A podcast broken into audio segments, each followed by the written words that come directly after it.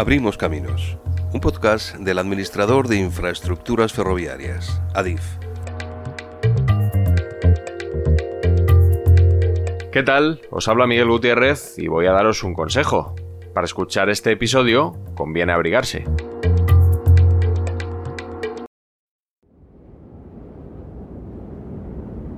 En los primeros días de 2021, cuando en muchos hogares aún no se había recogido el árbol de Navidad, Filomena llegó a España para recordarnos que este año también va a tocar luchar. Con su nombre familiar, de origen mitológico, la borrasca descargó sobre el centro del país la mayor nevada en un siglo. Un desafío de tal magnitud desborda los márgenes de cualquier planificación porque ¿quién puede mantener un ejército de quitanieves para algo que quizá veamos una o dos veces en la vida? Las inevitables limitaciones técnicas habrían sido un problema para Adif de no ser porque pudo afrontar el reto con un recurso mucho más valioso que cualquier máquina, su capital humano, arropado de manera inmejorable por sus empresas y organismos colaboradores.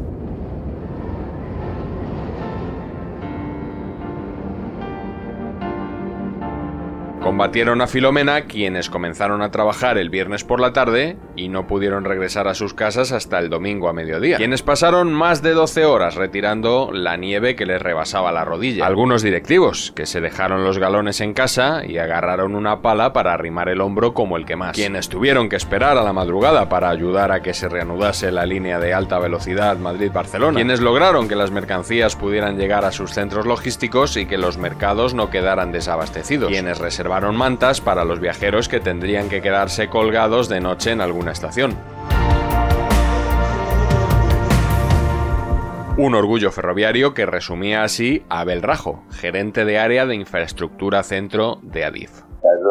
Yo creo que en, el fondo demuestra una vez más pues la involucrado que está el personal operativo en todas estas situaciones extremas para intentar resolverlas y demás. O sea, ese amor por el ferrocarril de la gente que lleva muchos años de más, que tanto nos gusta comentar y que realmente una vez más pues se demuestra en estas situaciones.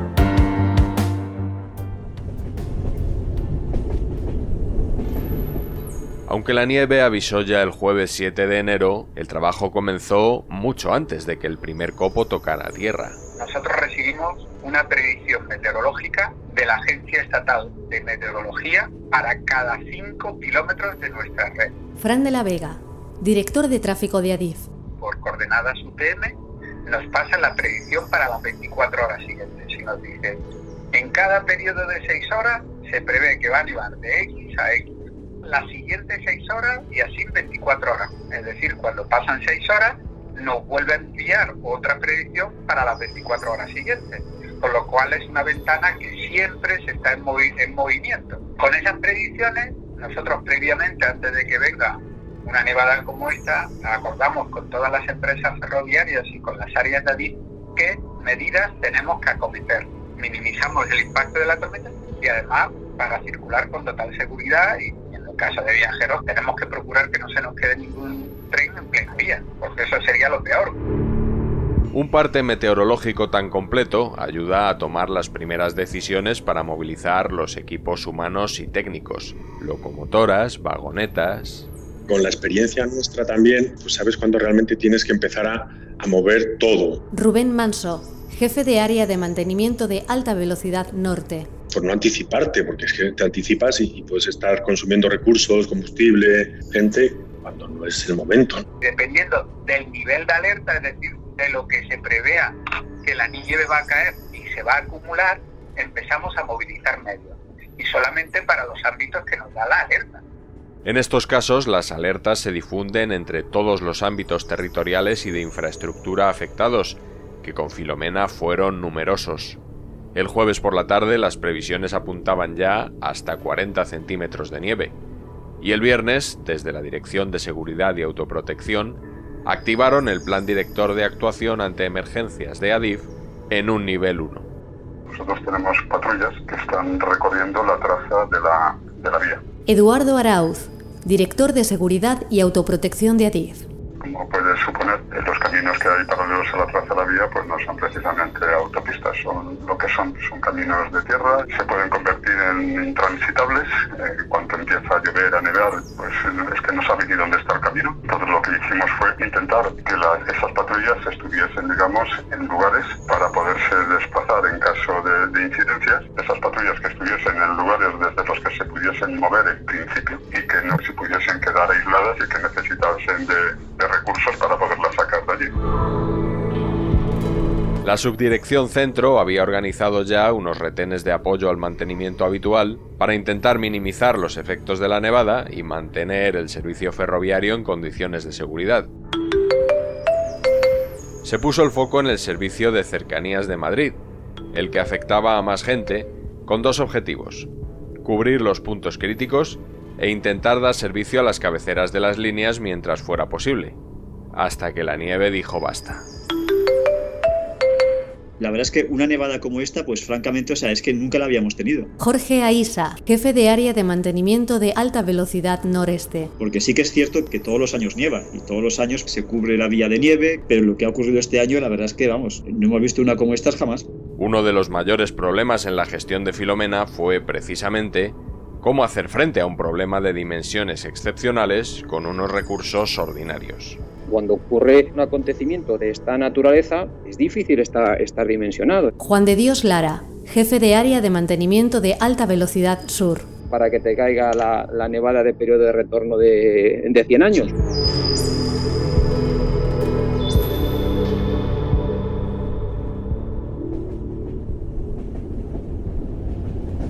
Varias voces coinciden en señalar la tarde-noche del viernes 8 de enero como el momento más complicado. El mayor problema no era que los trenes dejaran de salir, sino que los que ya lo habían hecho pudieran llegar. En una carretera de 2 centímetros un centímetro ya crea un problema de gestión, porque se, colapsan, los automóviles se paran. No, Adif empieza a tener problemas o puede tener problemas a partir de 25 centímetros sobre el suelo. ¿Por qué? Porque esa es la altura del carril. Las máquinas quitanieves nuestras, ¿cuándo son necesarias? Cuando la nieve supera los 14 centímetros sobre carril. Cuando la nevada supera los 40 centímetros es cuando podemos tener problemas de circulación. Entendiéndose como problema que un tren no puede avanzar, pero no es el caso de esta nevada, aunque sí en algunos puntos sí se lograron alcanzar dos cotas importantes conforme estábamos moviendo la nevada, nosotros ya prohibimos la circulación del tráfico en la línea de Levante, la que iba a Alicante, a, las 19 horas, pero sin embargo había trenes en tránsito. La llegada de los últimos trenes se convirtió en la prioridad para los profesionales de estaciones, que trataban de orientar a unos pasajeros que bajaban del tren y ponían un pie en el caos una ciudad sin acceso, sin transporte público, sin taxis, con las cercanías a punto de terminar eh, también en suspensión. Ignacio Sanz Junoy, director de estaciones de viajeros.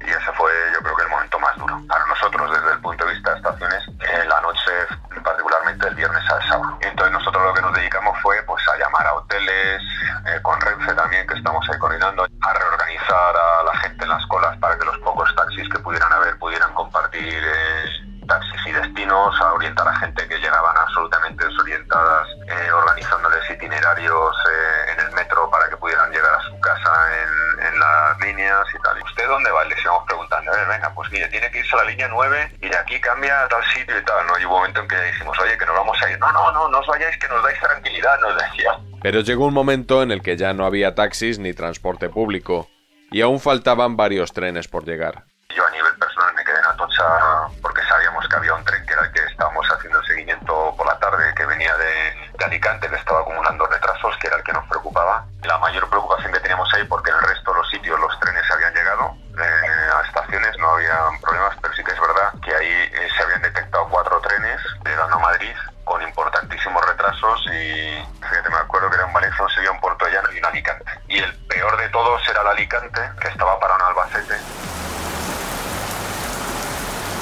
En la provincia de Albacete, un tren sufrió los estragos no de la nieve, sino del fenómeno conocido como lluvia engelante o lluvia gélida.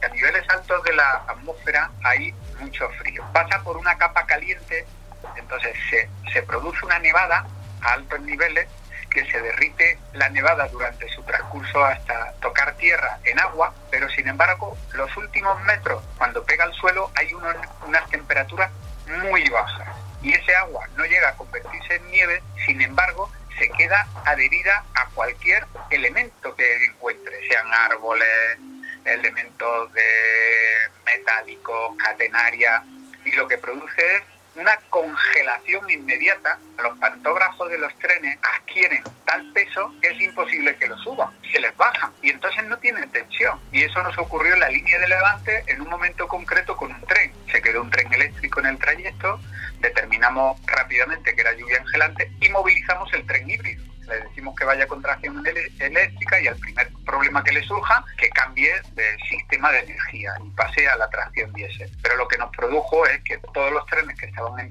en tránsito en ese momento, que no eran muchos porque ya habíamos suprimido desde origen, se colapsaron. Es decir, creamos un tapón. Había pocos trenes, pues se acumularon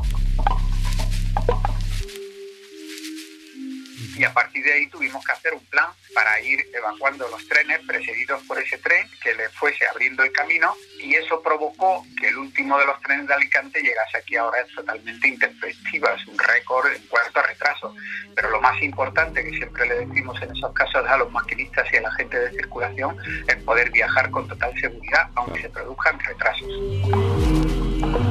La estación de Madrid Atocha se movilizó para recibir de madrugada a esos cuatro trenes descolgados y en especial a los 280 pasajeros del último tren, el de Alicante. Con Renfe habíamos estado hablando todos los preparativos antes de Filomena, con ellos habilitando, pues, por ejemplo, para que tengas una idea, salas VIP, en donde se, se metieron mantas de refuerzo por si acaso algún tren se quedaba tirado, pusieron ellos mantas en Valladolid,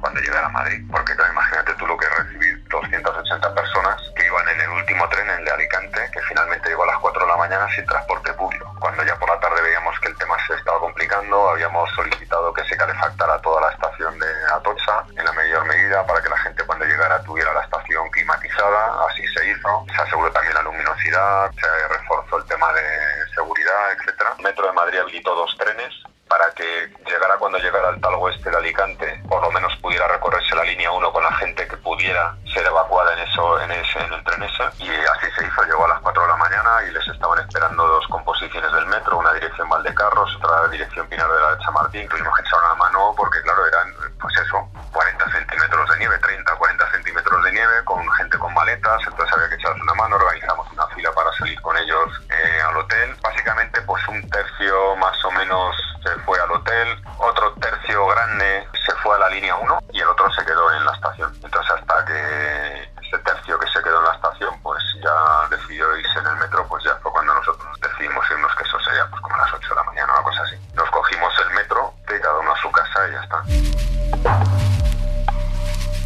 aquella noche a Ignacio Sanz se le quedó grabado especialmente el agradecimiento de una joven que llegó en el tren de Puerto Llano. Era una chica joven que no, no había podido dejar a su pequeño con ningún familiar, entonces recuerdo que ella venía a examinarse a Madrid y apareció a la una de la mañana y claro, fue la primera la que reubicamos, ¿no? Y la, la verdad es que agradecidísima, pues tuvimos que llevar el carrito en volandas, lo llevamos hasta el hotel, pues no había forma de moverlo por la carretera y tal. Yo me acuerdo que esta mujer nos la encontramos el domingo en la cola con el carrito, que ya se volvía, según la vimos dijimos, oye, ¿qué tal el examen? Y tal, y, joder, pues es que claro, no nos dejaron salir del hotel porque como había nieve, y, pero el se celebró, sí, sí, sí, tal.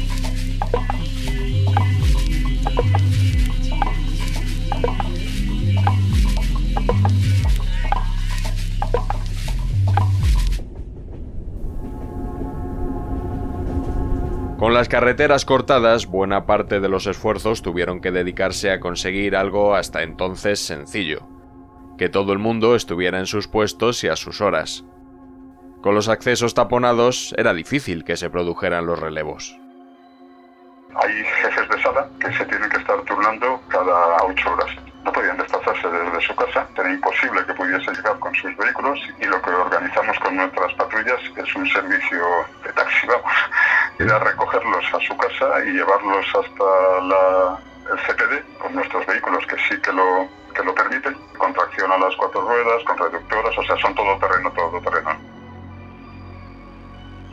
Desde la tarde del viernes, las brigadas de mantenimiento de la zona centro se toparon con muchos obstáculos para desplazarse. Una en Guadalajara se encontró la A2 colapsada y tuvo que llegar en tren a Alcalá de Henares. Otra en Villaverde Alto utilizó el metro para llegar a Fuenlabrada.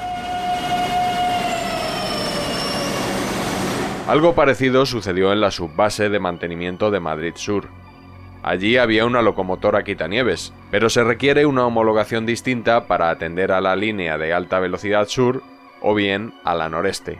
Como esta línea ya disponía de otras locomotoras y dadas las dimensiones de la nevada, finalmente fue más necesaria en Atocha y en la línea sur. Lo difícil era encontrar a los maquinistas. Uno estaba, me parece, en Toledo y el otro estaba en, Aranjuez, en Aranjuez. Intentamos por todos los medios ir a buscarlos, que de hecho a la, Guardia Civil paró al coche, intentamos, pero era, era imposible. Aranjuez y Toledo eran de los sitios más complicados de, acceder. El de Toledo ya lo dejamos por imposible, el de Aranjuez sacamos el todoterreno, eh, ya, ya vamos por Ciudad de Barcelona, ya hemos cogido la M30, ahora en Mercamadrid hay una furgoneta eh, cruzada. No, no, no, oye, que, que han apartado la furgoneta, que que, vamos otro, otro poco, que ya hemos llegado hasta la 4, para que yo era una, una gincana, ¿no? Cuando por fin llegaron a, yo no lo recuerdo ya si era la 4. Fue, en Valdemor. Tío, la Guardia Civil dijo, de vuelta para Madrid. Como se ve, fue toda una batalla, pero se consiguió. Visto lo visto, pues al final lo que pensamos es tirar de, los maquinistas que tenemos en Antequera, conseguimos billetes para que cogieran un ave desde Antequera a Ciudad Real, de Ciudad Real los recogieron y los llevaron hasta la base de Hornachuelos, que está en Córdoba, ahí cogieron la locomotora 319-245, que esa no tiene escudo, y salieron hacia Atocha para ayudar y luego intentar de Atocha y de Atocha a Madrid Sur a, coger la otra locomotora, la que tiene el escudo, la 248. Entonces, bueno, eso es un poco la, odisea de, los maquinistas. En la base de Mora, en la provincia de Toledo, había nevado tanto en tan poco tiempo que gran parte del personal no pudo llegar. El viernes fue tan rápido y la propia gente de aquí de Mora eh, fue incapaz de acceder aquí a la base, a, dos kilómetros, y la propia carretera se quedaron atascados. Antonio Sánchez, jefe de la base de Mora. Atocha es, digamos, el mayor problema porque es un cuello de botella, porque no solo da acceso a la línea de Madrid-Sevilla, sino que da acceso pues, a la del Levante y a la del Barcelona.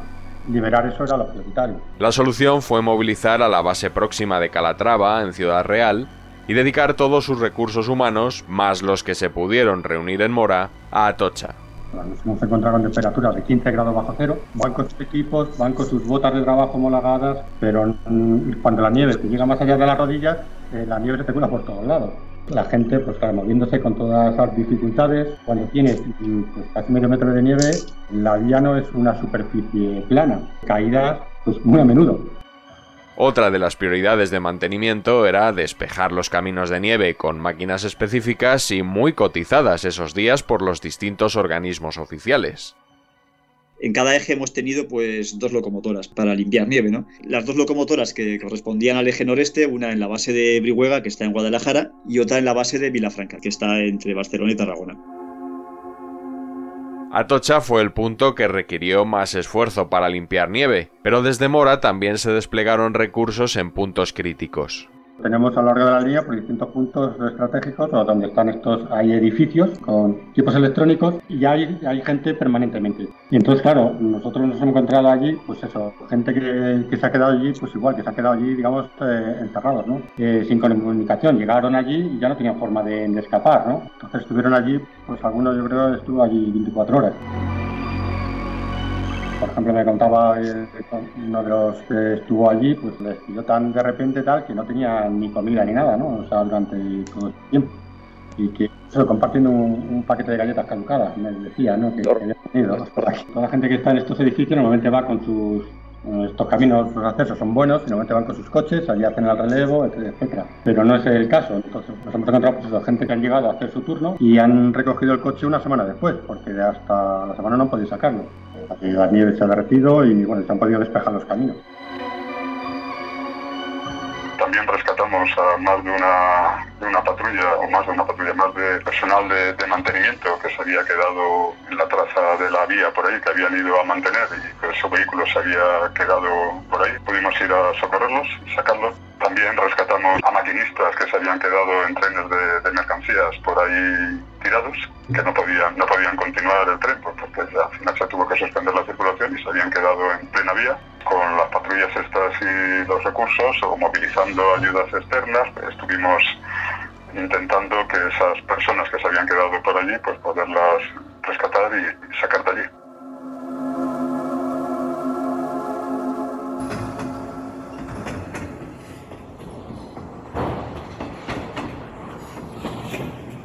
La circulación se detuvo por completo el sábado 9. El día 9 era sábado. Adif, como entidad pública empresarial que es, tiene la potestad de poder activar a la unidad militar de, emergencias. Ese mismo sábado yo firmé el documento que hay que firmar y la notificación que hay que firmar para activar a la, UME y solicitar su apoyo. Para analizar la situación y coordinar las actuaciones entre aquel día y el lunes 11, se celebraron siete videoconferencias a distintas horas del día en las que participó la presidenta de ADIF, Isabel Pardo de Vera, junto a varios directores y directores generales. Entre el 9 y el 13, todas las solicitudes que se hicieron de que nos prestasen apoyo se realizaron a través de esa unidad de emergencias y coordinación de gestión de crisis del Ministerio. La UME nos despejó de nieve la estación de Atocha, nos despejó de nieve la estación de Madrid-San Martín, la estación de Toledo, la estación de Guadalajara Lleves. Yo he visto fotos de Guadalajara impresionantes, o sea, con la nieve a nivel de andén, o sea, eso debería ser casi un metro de nieve. Y también, otra cosa que era muy importante, aparte de las estaciones, para que pudiese acceder, digamos, viajeros, teníamos cantidad de trenes de mercancías detenidos en plena vía y para poder restablecer la circulación había que poderlos llevar a las terminales,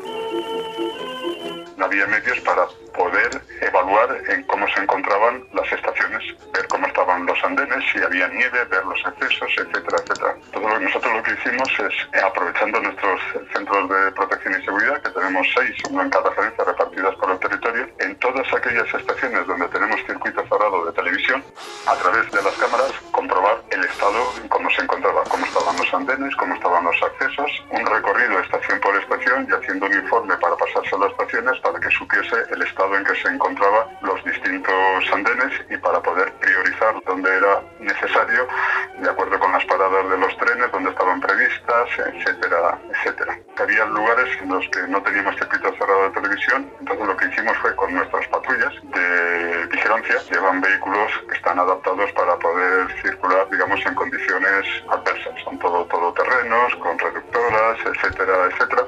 Entonces las patrullas estuvieron recorriendo estaciones que hay en la traza de la vía para poder ver si se podía llegar, no se podía llegar y hacer un informe de cómo estaban los accesos, si eran accesibles, si no eran accesibles. Tras la nieve llegó el hielo y con él un amplio repertorio de peligros. Hacer patinar vehículos, causar cortocircuitos y cortes de tensión, impedir el movimiento de los aparatos de vía o provocar roturas de carril. En la línea de Ávila hubo que emplear una vagoneta de electrificación para deshacer los carámbanos que se estaban produciendo en el hilo de contacto. Eso impedía que a los trenes les llegara la tensión necesaria para la tracción.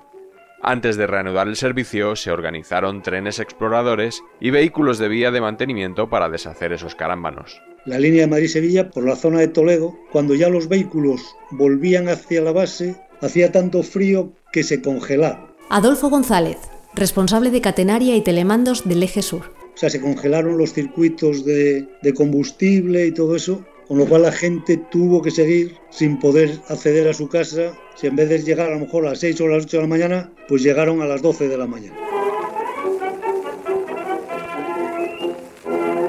Un tema que, no hay que pasar por alto es el después, porque, claro, porque eh, cuando acabó la nevada, luego eh, hemos seguido teniendo temperaturas de 15 bajo cero. Los desvíos con esas temperaturas dan muchos problemas de comprobación, pues porque los calefactores les cuesta mucho trabajo pues eh, hacerse con la nieve. Entonces, claro, luego hemos sufrido mucho después de la nevada.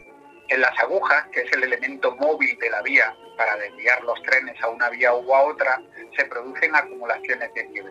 En muchísimos puntos de la red, incluido Madrid, tenemos lo que se denominan calefactores de agujas, que lo que hacen es derretir esa nieve y posibilitar que se muevan esos elementos. Necesitamos que se limpien esas agujas, porque a pesar de que los calentadores derriten, derriten la parte baja, pero en algunos momentos, cuando el frío baja, se congela la parte de arriba. Y lo que hace es como un tapón en el que hay que limpiarlo manualmente. Los sistemas están pensados para cuando se forma una determinada capa de, nieve o hielo, pues puede fundirla. Desde luego lo que no pueden hacer es derretir medio metro de nieve. Las temperaturas eran tan bajas que ni los sistemas funcionando al 100% eran capaces de, derretir el hielo. Sobre todo no están pensados para la intensidad de nieve que cayó en tan poco tiempo. Porque si va cayendo poco a poco, como eso se mantiene caliente, pues la nieve se derrite. Pero cuando cae muy intensa, la que está abajo se ha derretido, pero arriba se, se acumula. Entonces cuando vas a mover la aguja, tenemos el problema. Le damos eh, observaciones a los maquinistas para que cambien pantógrafo, porque otro de los problemas que puede haber es que eh, el frío condense en la cadenaria pues trozos de hielo. Entonces lo que hacemos es cambiar el pantógrafo, porque la fricción, pues ahí lo que ocurre es que se calientan los pantógrafos y podemos tener una, una fusión. El domingo 10 pudo reanudarse el tráfico ferroviario, de forma paulatina, igual que se había detenido. Primero cercanías, luego media distancia, larga distancia, intentar poner los grandes ejes de larga distancia y los de cercanías en marcha. Al dejar de nevar, las brigadas pudieron ya llegar por carretera a las bases y se reorganizaron para tener operativas las líneas a partir de esa mañana. El domingo el objetivo era mantener operativas las cabeceras y los principales nudos de las líneas de cercanías. Centrados básicamente en Atocha y en San Martín. Se había reforzado con personal de limpieza y mantenimiento, con lo cual les dimos orden de que fueran limpiando andenes y toda la mañana del domingo fue en limpieza en San Martín de andenes. El lunes y el martes el trabajo de los retenes se enfocó más a conseguir operatividad en estaciones intermedias. Cuando se vio que las redes podían funcionar y que el ejército ya había limpiado los accesos a Atocha y Chamartín, el foco se puso en las estaciones pequeñas. Ese fue pues el reto de la semana siguiente. Ahí hicimos un plan de choque, identificamos unas 200, casi 210 estaciones que podían estar afectadas, de las que podíamos llamar pequeñas, y las conseguimos pues prácticamente más del 90% de la población que atendía esas poblaciones, el viernes ya estaba con la estación totalmente accesible. Todas las áreas de Adif que hemos consultado coinciden en destacar la implicación del personal de la casa para minimizar los efectos de Filomena y poder recuperar cuanto antes la normalidad. No te voy a decir que lo pasáramos bien porque no lo pasamos bien, no lo pasamos bien. Lo que pasa es que eso se aprende y fue toda una experiencia humana. Hay un sentimiento de servicio público muy fuerte que lo notas aquí la experiencia durísima, pero con la gente nuestra, chapo. Ahí vimos lo, lo, que es el espíritu del ferroviario, que cuando nos, nos pilla una de estas sale lo mejor, vamos, de nosotros.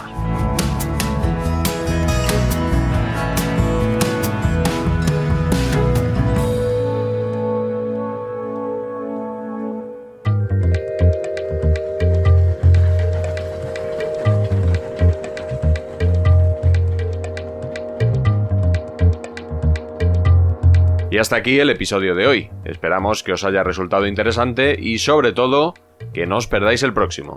Un saludo. Abrimos Caminos, un podcast del Administrador de Infraestructuras Ferroviarias, ADIF. 2021, Año Europeo del Ferrocarril.